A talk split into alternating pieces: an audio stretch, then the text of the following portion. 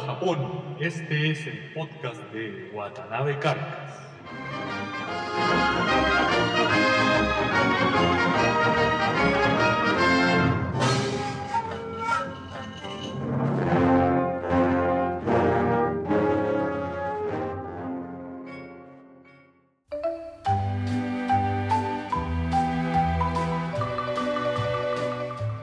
Hola amigos, bienvenidos al podcast de Watanabe Carcas. Como les dije la vez anterior, en este episodio entrevisto a una chica coreana que está haciendo sus estudios de posgrado en la Universidad de Kyushu, la misma universidad donde estudié yo.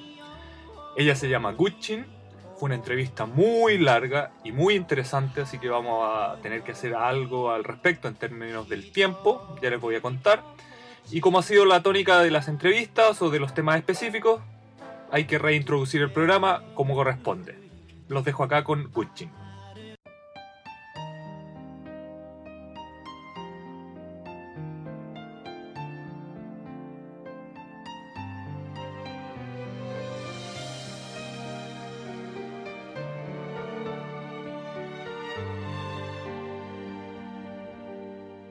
일본에서 이것은 와타나베 카르카스의 팟캐스트입니다. Ahí teníamos la presentación del programa de hoy en idioma coreano, acompañado de la música de uno de los grandes hitos en la historia telenovelesca de toda Asia, esta una teleserie coreana que se llamó Fuyu Sonata o Winter Sonata, Sonata de invierno. Y como ya les decía antes, fue un hit total en Asia. Eh, salieron todos los productos de merchandising a vivir por haber, se hizo su versión en anime, incluso hay una versión pachinko. Y eso es parte, o más que parte, eso es representativo de la nueva ola en términos de, de la industria audiovisual eh, coreana, que está golpeando, digamos, Asia en los últimos años. Como ya les decía antes, la entrevistada de hoy es una chica coreana que está estudiando en la Universidad de Kyushu su, Kyushu, su doctorado. Ella se llama Guchin fue una entrevista muy larga, de hecho la entrevista duró prácticamente un poco más de una hora y media. Había pensado en editar ciertas partes para hacerla más corta, hacerlas eh, caber en un solo programa, pero la conversación fue muy muy interesante. Así que entre hacer un programa muy largo, que por una cosa técnica tampoco lo puedo hacer porque hay una cierta cantidad de megabytes eh, que uno puede subir al podcaster o al iTunes Store, Así que entre hacer una entrevista muy larga o dos episodios cortos, preferí la última opción para no tener que editar y dejar fuera, porque como ya les decía antes, lo que conversamos con ella, lo que conversé con ella, eh, fue muy muy interesante. No es que los otros entrevistados no lo hayan sido, sino que como digamos los otros entrevistados hablamos un tema que ya he tocado reiteradas veces, que es el tema Japón, en cambio, con esta entrevista es primera vez que hablamos sobre otro país que no sea Japón desde una perspectiva coreana, acerca de lo que es Corea, acerca de, lo que es Japón, la relación con otros países, ciertas diferencias culturales. Y fue un programa que, como ya les dije antes, se, extendió mucho. Eh, hablamos sobre Japón, hablamos mucho sobre Corea, y como ya les dije la semana pasada, me voy a poner el parche ante la herida. Este no es un programa que pretende eh, establecer ciertos hitos en términos de análisis culturales, antropológicos o sociales en base a, los temas que se están presentando. Para eso lo podrán ver en internet, hay mucha información al respecto. Pero eh, consideré que era necesario tener la opinión de otra persona de Asia acerca de lo que ocurre en Japón y también hablar un poco de este país interesantísimo que es Corea, que tuve la suerte de visitar hace dos años. Estuve paseando por allá con, con mi señora, de hecho pasamos el año nuevo allá, estuvimos en Busan, en Corea, eh, perdón, en Busan, en Seúl y bueno, así que los voy a dejar con la entrevista. Vamos a hacer la misma modalidad de la entrevista anterior, es decir, mi voz para cuando corresponde mi voz y también mi voz, pero procesada en una voz femenina cuando está hablando ella. Así que los dejo con la entrevista, eh, con la primera parte de esta larga entrevista eh, con Gucci. Bueno, primero que todo, muchas gracias por la entrevista y te quería preguntar, más que preguntar, te quería decir si nos podrías hacer una presentación. Bueno, soy coreana, eh, soy de Busan y tengo 26 años. Sí, ese tipo de información está bien, pero dinos tu nombre. Ah, bueno, mi nombre es Jong Guchin. Eh, soy estudiante del primer año de posgrado de la Universidad de Kyushu, de la Escuela de Posgrado de Diseño de la Universidad de Kyushu. ¿Qué es lo que estás investigando? Eh, estoy investigando en los hospitales. En los hospitales lo que estoy haciendo es algo con la configuración cromática. Es decir, eh, estoy trabajando cómo ciertas configuraciones o patrones de color afectan la conducta de las personas y los funcionarios del hospital según, bueno, ciertos patrones de color que se puedan eh, establecer. Y esta es la extensión de mi investigación que hice en el máster. ¿Hace cuánto que estás en Japón? Eh, casi cinco años, eh, cuatro años. Hace, vine el 2007, hice un año de investigación, después dos años de máster y ahora voy a terminar el primer año de doctorado. ¿Por qué Japón? Bueno, una vez que terminé el pregrado y ya me había graduado, me, interesé mucho en el- los papers, en los ensayos que había escrito un, profesor acá en Japón, que lo había visto a través de internet. Entonces, bueno, Japón también está relativamente cerca, está muy cerca de Corea. Así que eso básicamente. ¿Y por qué Kyushu? ¿Por qué la Universidad de Kyushu? Bueno, como ya había dicho antes, o sea, vi esto, los escritos de este profesor en internet, lo, contac- lo contacté, eh, su investigación era muy interesante relacionada con lo que estaba haciendo y por eso vine. No solamente eso, sino que ¿por qué estudiar en el extranjero? A ver, lo primero es que el tipo de investigación que quería hacer no la podría haber realizado en Corea. Pero, a ver, si lo pienso bien, probablemente sí lo pudiera haber hecho. Hay, de hecho, hay muchas, muchas universidades donde estudiar un posgrado, pero dentro de todas estas universidades no había una que me convenciera del todo.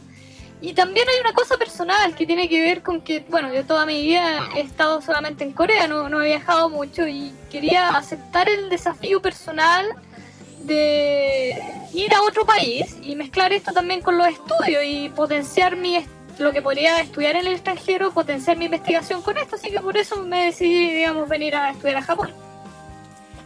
Bueno, me gustaría conversar un poco acerca de Japón, pero antes de eso eh, quería aprovechar esta oportunidad de preguntarte, bueno, ¿cómo está Corea? ¿Cómo está Corea en términos sociales, en términos políticos, en términos económicos? ¿Cómo está Corea en estos momentos? La verdad que no es mera investigación, así que no sabría qué decir. Bueno, el objetivo de la entrevista es justamente esa. Me gustaría saber la opinión de una persona común y corriente no especializada en el tema. A ver, eh, lo primero es en términos económicos, creo que en los últimos cinco años Corea ha tenido un desarrollo sostenido bastante grande, sobre todo en términos de, de la tecnología de la información, los, los que se llaman IT. Eh, yo creo que ese es el principal de desarrollo y la opinión de la gente es justamente eso. que Corea ha tenido cierto, más que cierto impacto, ha tenido un impacto significativo a nivel mundial en estos términos. Yo creo que fundamentalmente en los últimos 10 años Corea ha crecido sostenidamente y en especial en los últimos 5 años. Bueno, y asociado a este explosivo desarrollo que ha tenido la economía coreana en los últimos cinco años está el hecho de el aumento de la brecha entre las clases sociales. O sea, a raíz de este crecimiento, el país, digamos, ha experimentado una mejora económica, pero esta mejora económica no se traduce en lo que el, el no se no afecta a las otras clases sociales. Es decir, los pobres cada vez se hacen más pobres y los ricos cada vez se hacen más ricos. Esto es un rasgo evidente que existe y un problema latente en estos momentos en Corea. El gobierno no ha logrado generar una estabilización en esta brecha que se está generando a través de, a partir del crecimiento que ha tenido Corea. Si uno lo compara, por ejemplo, con la economía japonesa, es completamente diferente. Porque en, Japón, de cierta forma, esta brecha entre las clases sociales se ha logrado estabilizar. La diferencia no es tan alta. En cambio, en Corea esto es un rasgo completamente evidente. Otro problema también es eh, la dependencia que hay con respecto a ciertos núcleos de desarrollo económico. Por ejemplo, en Japón existen muchas empresas muy grandes, pero lo que ocurre en Corea es que, por ejemplo, hay prácticamente dos mega empresas y son las únicas que, digamos, tienen en sus hombros el desarrollo económico del país y la gente está muy angustiada porque si estas dos empresas, digamos, quiebran o algo le ocurre, la economía en términos generales se va a ver colapsada. Esto no ocurre en Japón, que es mucho más estable. En cambio, en Corea, bueno, el asunto es así, lamentablemente, y uno vive, digamos, preocupado de que esto vaya a ocurrir, de que una debacle de estas empresas vaya a arrastrar a toda la economía. Lo otro es la, el tema con Corea del Norte y también la extrema dependencia económica de Estados Unidos. La economía coreana está muy vinculada a la economía norteamericana y si a esta última le pasa algo, esto afecta inmediatamente lo que ocurra con Corea. También está el tema de Corea del Norte, que siempre siempre algo está pasando con Corea del Norte y esto siempre se, está, se ve reflejado en, la economía eh, de Corea del Sur. Es claro que el tema Norcorea lo tenemos que conversar porque está en la agenda noticiosa actual y ya vamos a volver sobre ese tema, pero antes de eso me gustaría conversar un poco contigo acerca de la realidad política contemporánea en la que está envuelta Corea del Sur. En lo Corea del Sur, durante su época más reciente, ha tenido gobiernos eh, de, dictadura militar durante varios años y evidentemente claro está que en el último tiempo esto no ha sido así, Corea vive una democracia, pero eh, ¿cómo está la política coreana? ¿Los militares tienen influencia? ¿Ha cambiado? ¿En qué está esto? Sí, Corea durante mucho tiempo, después de la guerra, por casi 15 o en realidad por casi 20 años, un poco más, tuvo gobiernos de dictadura militar, bastante fuerte y bastante represivo.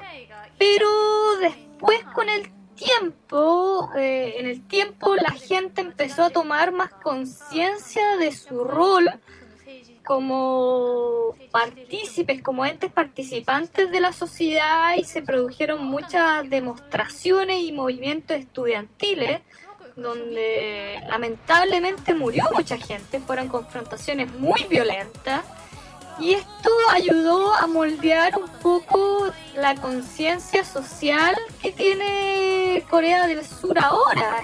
En su momento hubo grandes manifestaciones, la gente participó mucho y esto tuvo mucha influencia en cómo se vive la política ahora, que lo que tenemos como democracia ha sido construido en base a mucho esfuerzo. Se perdió muchas vidas, por lo tanto es algo que hay que proteger, hay que valorar el país y hay que protegerlo en base a lo que ocurrió en el pasado. Ahora, tampoco hay que desconocer que existe una influencia norteamericana muy marcada en los temas internos de la agenda política surcoreana, pero que también es muy tangencial con el tema que se vive con Corea del Norte. Pero realmente esto es algo que escapa, no es que escape, esto es una opinión muy muy personal mía y la verdad que no te sabría decir si esto realmente refleja el pensamiento de la población eh, coreana en términos generales. Como te digo, esto es una cosa netamente personal y es lo que, como yo veo, que se vive la política. Ahora, con respecto al tema Corea del Norte. Si uno mira las noticias, eh, en especial desde Japón, pareciera que Corea del Norte todos los meses hace algo y bueno, y todos los meses el gobierno hace declaraciones con respecto a eso. Pero las noticias, en especial en Japón, son bastante exageradas y siempre muestran cierta realidad solamente. Y también cuando el gobierno surcoreano comenta algo, lo hace en términos políticos. Lo hace, el gobierno habla. Pero yo no sé cuál es la opinión de la gente común y corriente, el día a día, la gente que está en la calle, qué es lo que piensa con respecto a lo que ocurre con Corea del Norte. Eso varía mucho dependiendo de, con quién se converse. Por ejemplo, la gente de mucho más edad, eh, en especial los que perdieron familiares, que quedaron al otro lado de la frontera, ellos son muy de la opinión de que es un solo pueblo, de que somos hermanos y que no nos deberíamos enfrascar en esto y que deberíamos poner mucho más energía en reunificarnos, en estar juntos, porque después de todo somos la misma raza, somos un solo pueblo. Pero por otro lado, la opinión de la gente más joven está muy dividida. Ellos creen en que por todo este asunto de la globalidad y la diferenciación de los mercados, de los países, somos dos países completamente diferentes, que no tenemos vinculación alguna y que somos hermanos y que políticamente somos dos países, y no solamente políticamente, sino somos dos países separados. Ahora, no es menos importante eh, que la reunificación nos convendría mucho en términos económicos, pero no solamente a nosotros, sino a los dos países, ya que Corea tiene una población tan pequeña, un mercado tan pequeño y, la tierra, una superficie, un área tan pequeña que la unificación, en una gran Corea, nos convendría a todos. O sea, nos unificaríamos, seríamos mucho más de lo que somos ahora. Yo personalmente soy de esta última opinión. Yo creo que deberíamos dejar nuestras diferencias a un lado.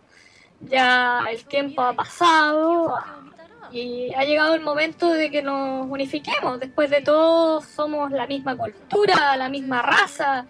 El idioma es exactamente el mismo. Deberíamos poner todo nuestro esfuerzo hacia la reunificación.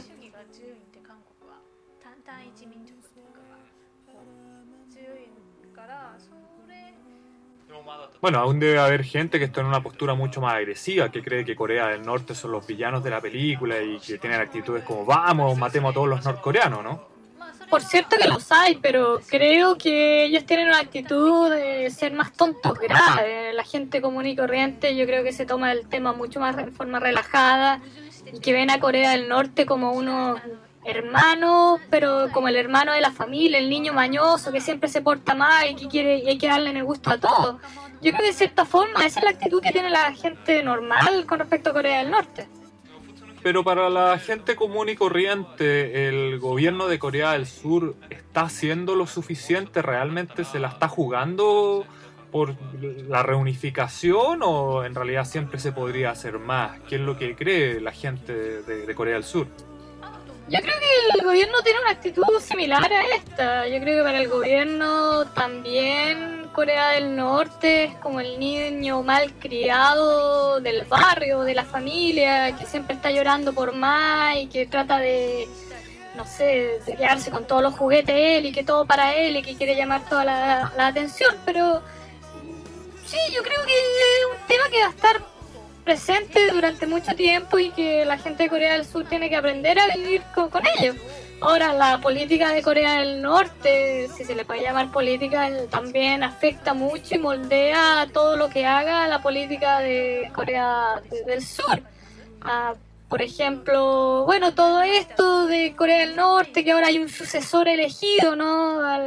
en esta dictadura comunista hay un sucesor de, elegido. Entonces lo que está haciendo ahora claramente una demostración de poder y golpear la mesa y decir aquí estoy yo, mírenme, yo puedo hacer esto y si puedo hacer, con el ejército, puedo hacer con el ejército lo que yo quiera.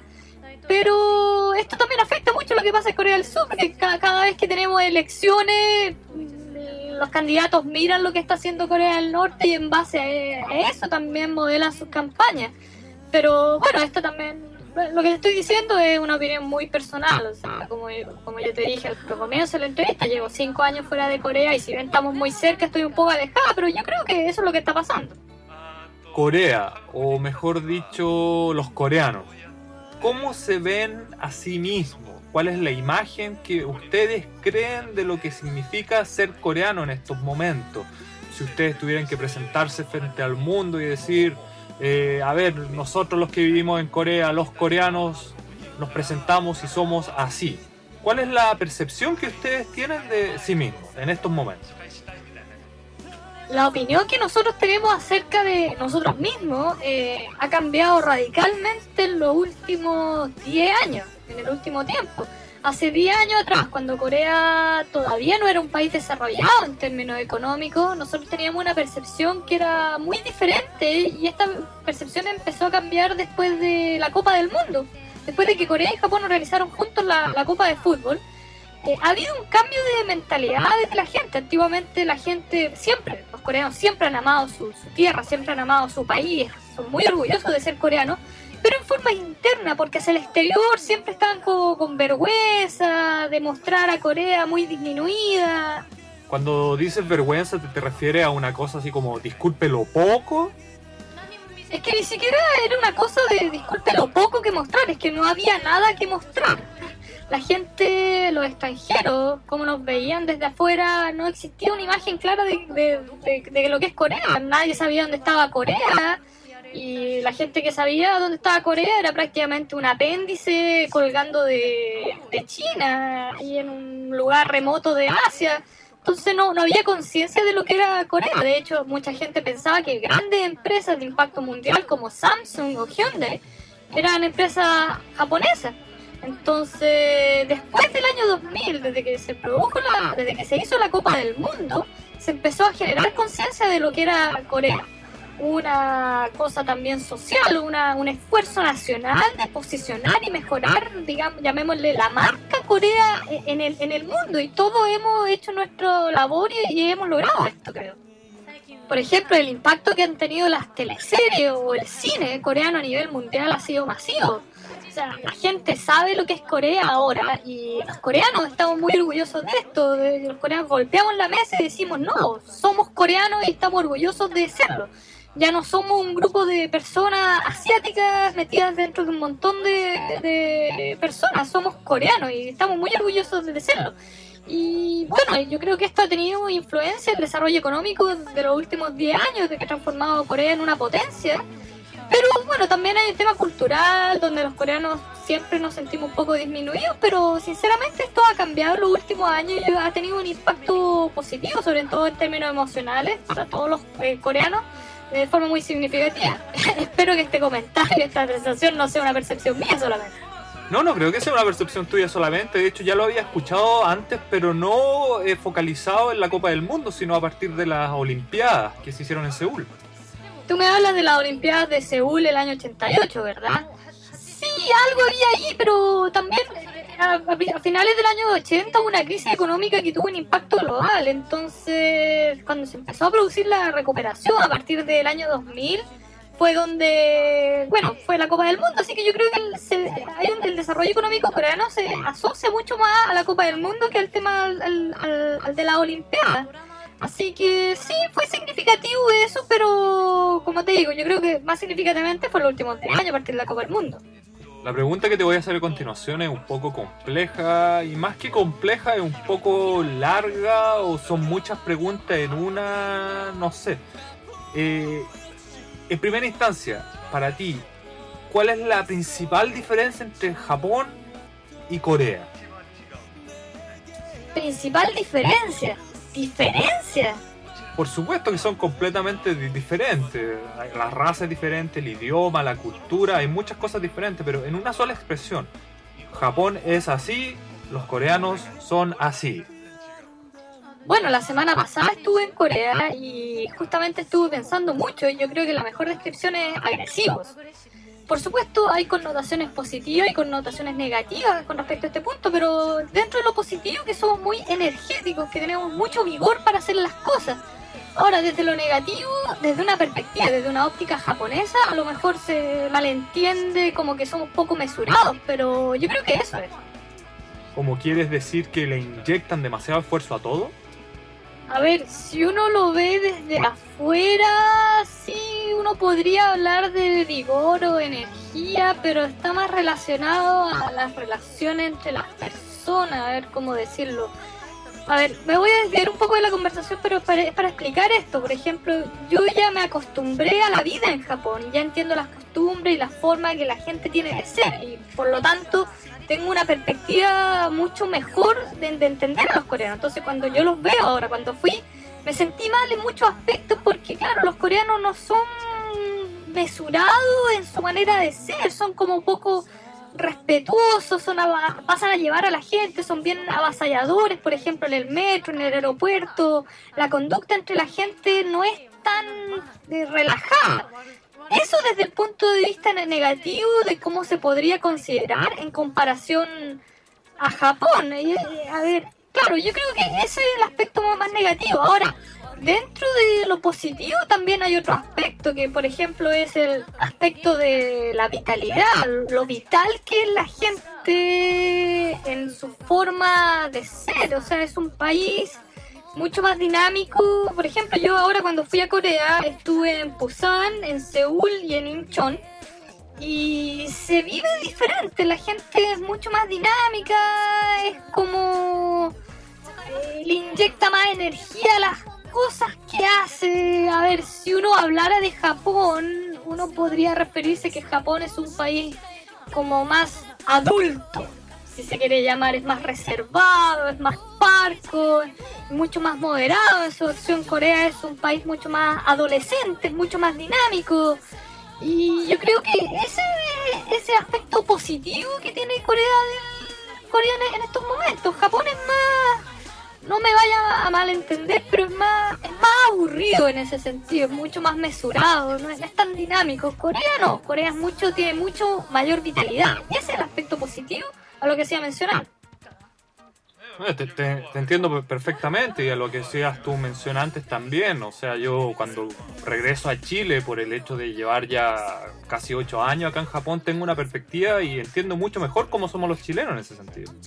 Sí, claro, o sea, el hecho de estar acá en Japón me ha permitido entender mejor a los coreanos, porque bueno, ya estoy más acostumbrada también a la vida acá y así que puedo tener una mejor perspectiva. Ahora, el tema de las relaciones interpersonales en Japón, los japoneses, ¿cómo decirlo? Piensan mucho todo. o sea, le dan demasiadas vueltas a, las cosas y los coreanos no, los coreanos somos mucho más directos, decimos lo que sentimos, decimos lo, que pensamos y los japoneses son mucho más reservados en ese sentido, nosotros no. Me gustaría que conversáramos un poco el tema de la relación entre Japón y Corea actualmente. Y hago el énfasis en el actualmente porque en la historia Japón no se portó precisamente de buena forma con Corea. Hizo muchas cosas que por las cuales Japón debería arrepentirse y eso ha afectado las relaciones históricamente entre los dos países. Si bien las relaciones en estos momentos no son malas, pero tampoco son buenas. Siempre hay este espíritu de rivalidad entre ambas naciones, esta cosa competitiva, que Japón mira un poco menos a Corea, Corea mira a Japón con malos o buenos ojos. ¿Cómo es el asunto en estos momentos?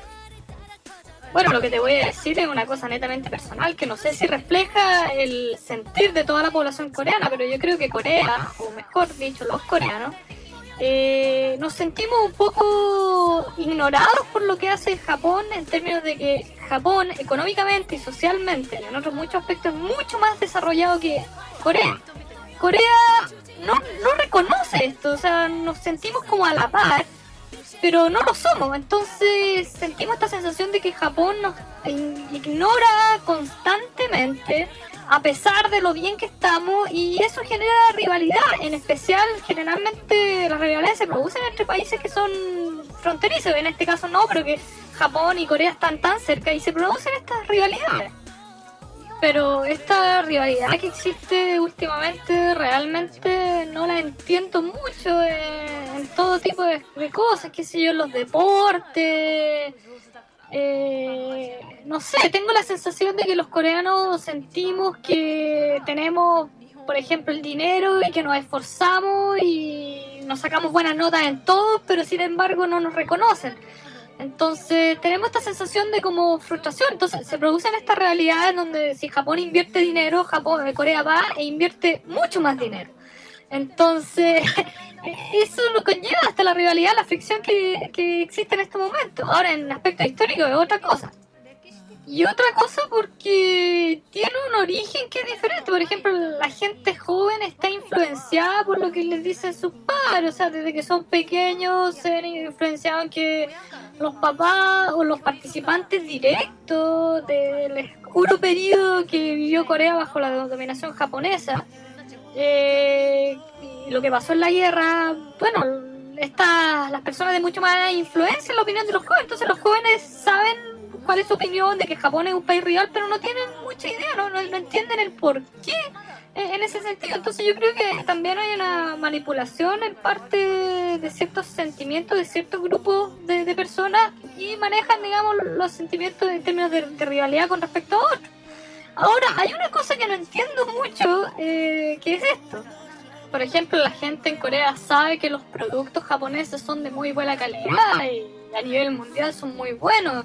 Qué sé yo, marcas como Nikon o Canon. Entonces, la gente en Corea va y los compra, a pesar de que nosotros tenemos muy buenos productos, productos de muy buena factura y que son muy competitivos con respecto a los japoneses, pero la gente de todos modos, como los productos japoneses ya están posicionados, va y los compra. Y a pesar de que existe esta realidad y que claro, que Japón está compitiendo y nosotros deberíamos apoyar la industria coreana, la gente sin embargo va y compra productos japoneses porque ya están posicionados como buenos productos. Entonces, esta es una actitud un poco extraña, ¿no? Ahora, volviendo un poco al aspecto histórico, yo creo que esto es algo que hay que darle tiempo al tiempo. Van a pasar miles o no sé si tanto, pero a lo mejor van a pasar después de cientos de años o cien años. Eh, los ánimos se van a calmar y lo que pasó ya pasó. O sea, ¿a quién le hizo qué? ¿A quién esto se va a olvidar o va a quedar en el tiempo? Solamente va a quedar como un referente histórico. O sea, qué sé yo, Francia durante la Segunda Guerra Mundial, lo que vivió con Alemania, o hace miles de años la guerra helénica en toda la península griega. Eh, bueno, esas son cosas que ya quedan como referente histórico y que no van a afectar de mayor forma, digamos, el devenir histórico futuro. Yo creo que los países, sobre todo países como Japón y Corea, que son vecinos, que deberían estar un poco mucho más hermanados para lograr otros objetivos. Y yo creo que hacia allá hay que, hay que apuntar probablemente no va a ser durante mi vida. Yo creo que los hijos de mis hijos, de mis hijos, de mis hijos van a poder recién vivir en una convivencia mucho más armónica de la que tenemos ahora, pero yo creo que es un buen proceso. No han pasado más de 100 años, de hecho, un proceso que ha sido relativamente rápido y que las heridas se han sanado de alguna forma, todavía quedan cicatrices, pero en algún momento van a desaparecer y vamos a vivir como realmente deberíamos vivir, como buenos países hermanados. Ahora, habiendo dicho esto, también tengo que ser enfática en decir que una cosa es olvidar, esto caiga en el cajón de los olvidos, y la otra es tener conciencia y reconocer lo que, lo que se hizo en su momento histórico, por muy malo que esto haya sido. Esto es algo que Japón no hace, o sea, Japón no enseña, por ejemplo, en su enseñanza escolar, qué llevó a Japón a colonizar una parte de Corea, a absorber a Corea en forma social, económica y hacer una ocupación militar y muy violenta por lo demás de lo que fue la península coreana. Esto no se enseña, en Japón simplemente se, se dice que lo hizo, pero no se explica el por qué. Por ejemplo, últimamente en términos contemporáneos, hay un conflicto entre la, unas islas que Japón clama soberanía, Corea también lo hace, pero simplemente no se explica el por qué, de dónde está la raíz de esto. A lo mejor son raíces que son de cientos de años y no se explican. Y como coreana, digamos, yo estoy obligada por mis raíces coreanas y porque mis padres me dicen que Japón ya actuó en forma colonizadora en una época, por lo tanto me lavan el cerebro en cierta forma. Yo tengo que apoyar eso y ocupar el espíritu patrio y apoyar.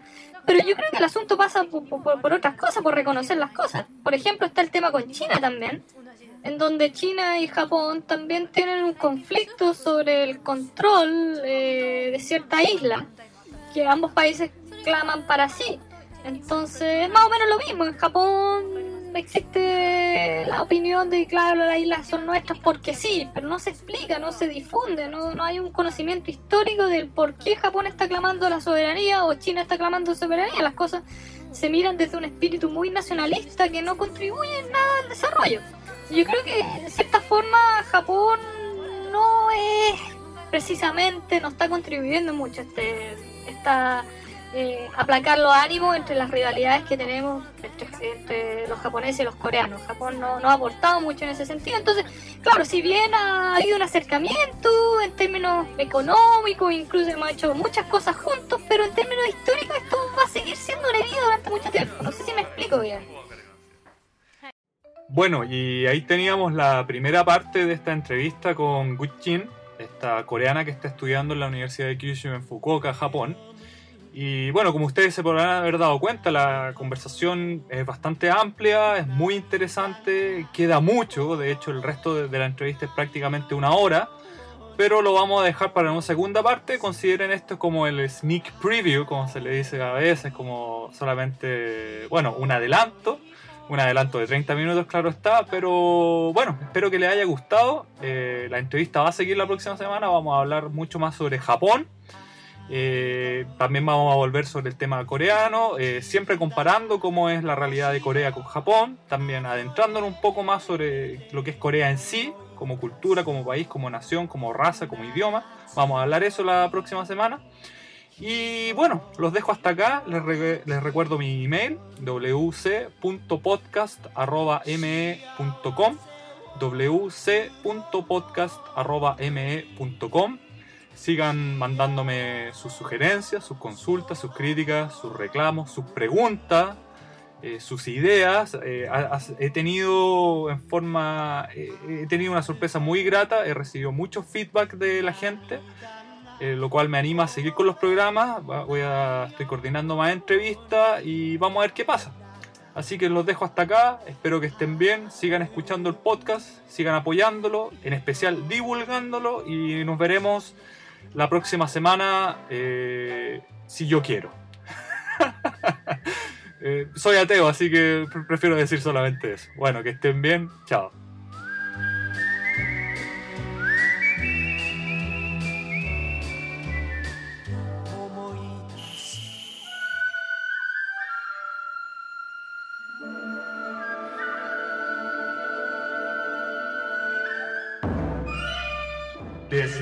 Fukuoka, Japón. Este ha sido el podcast de Watanabe Carcas.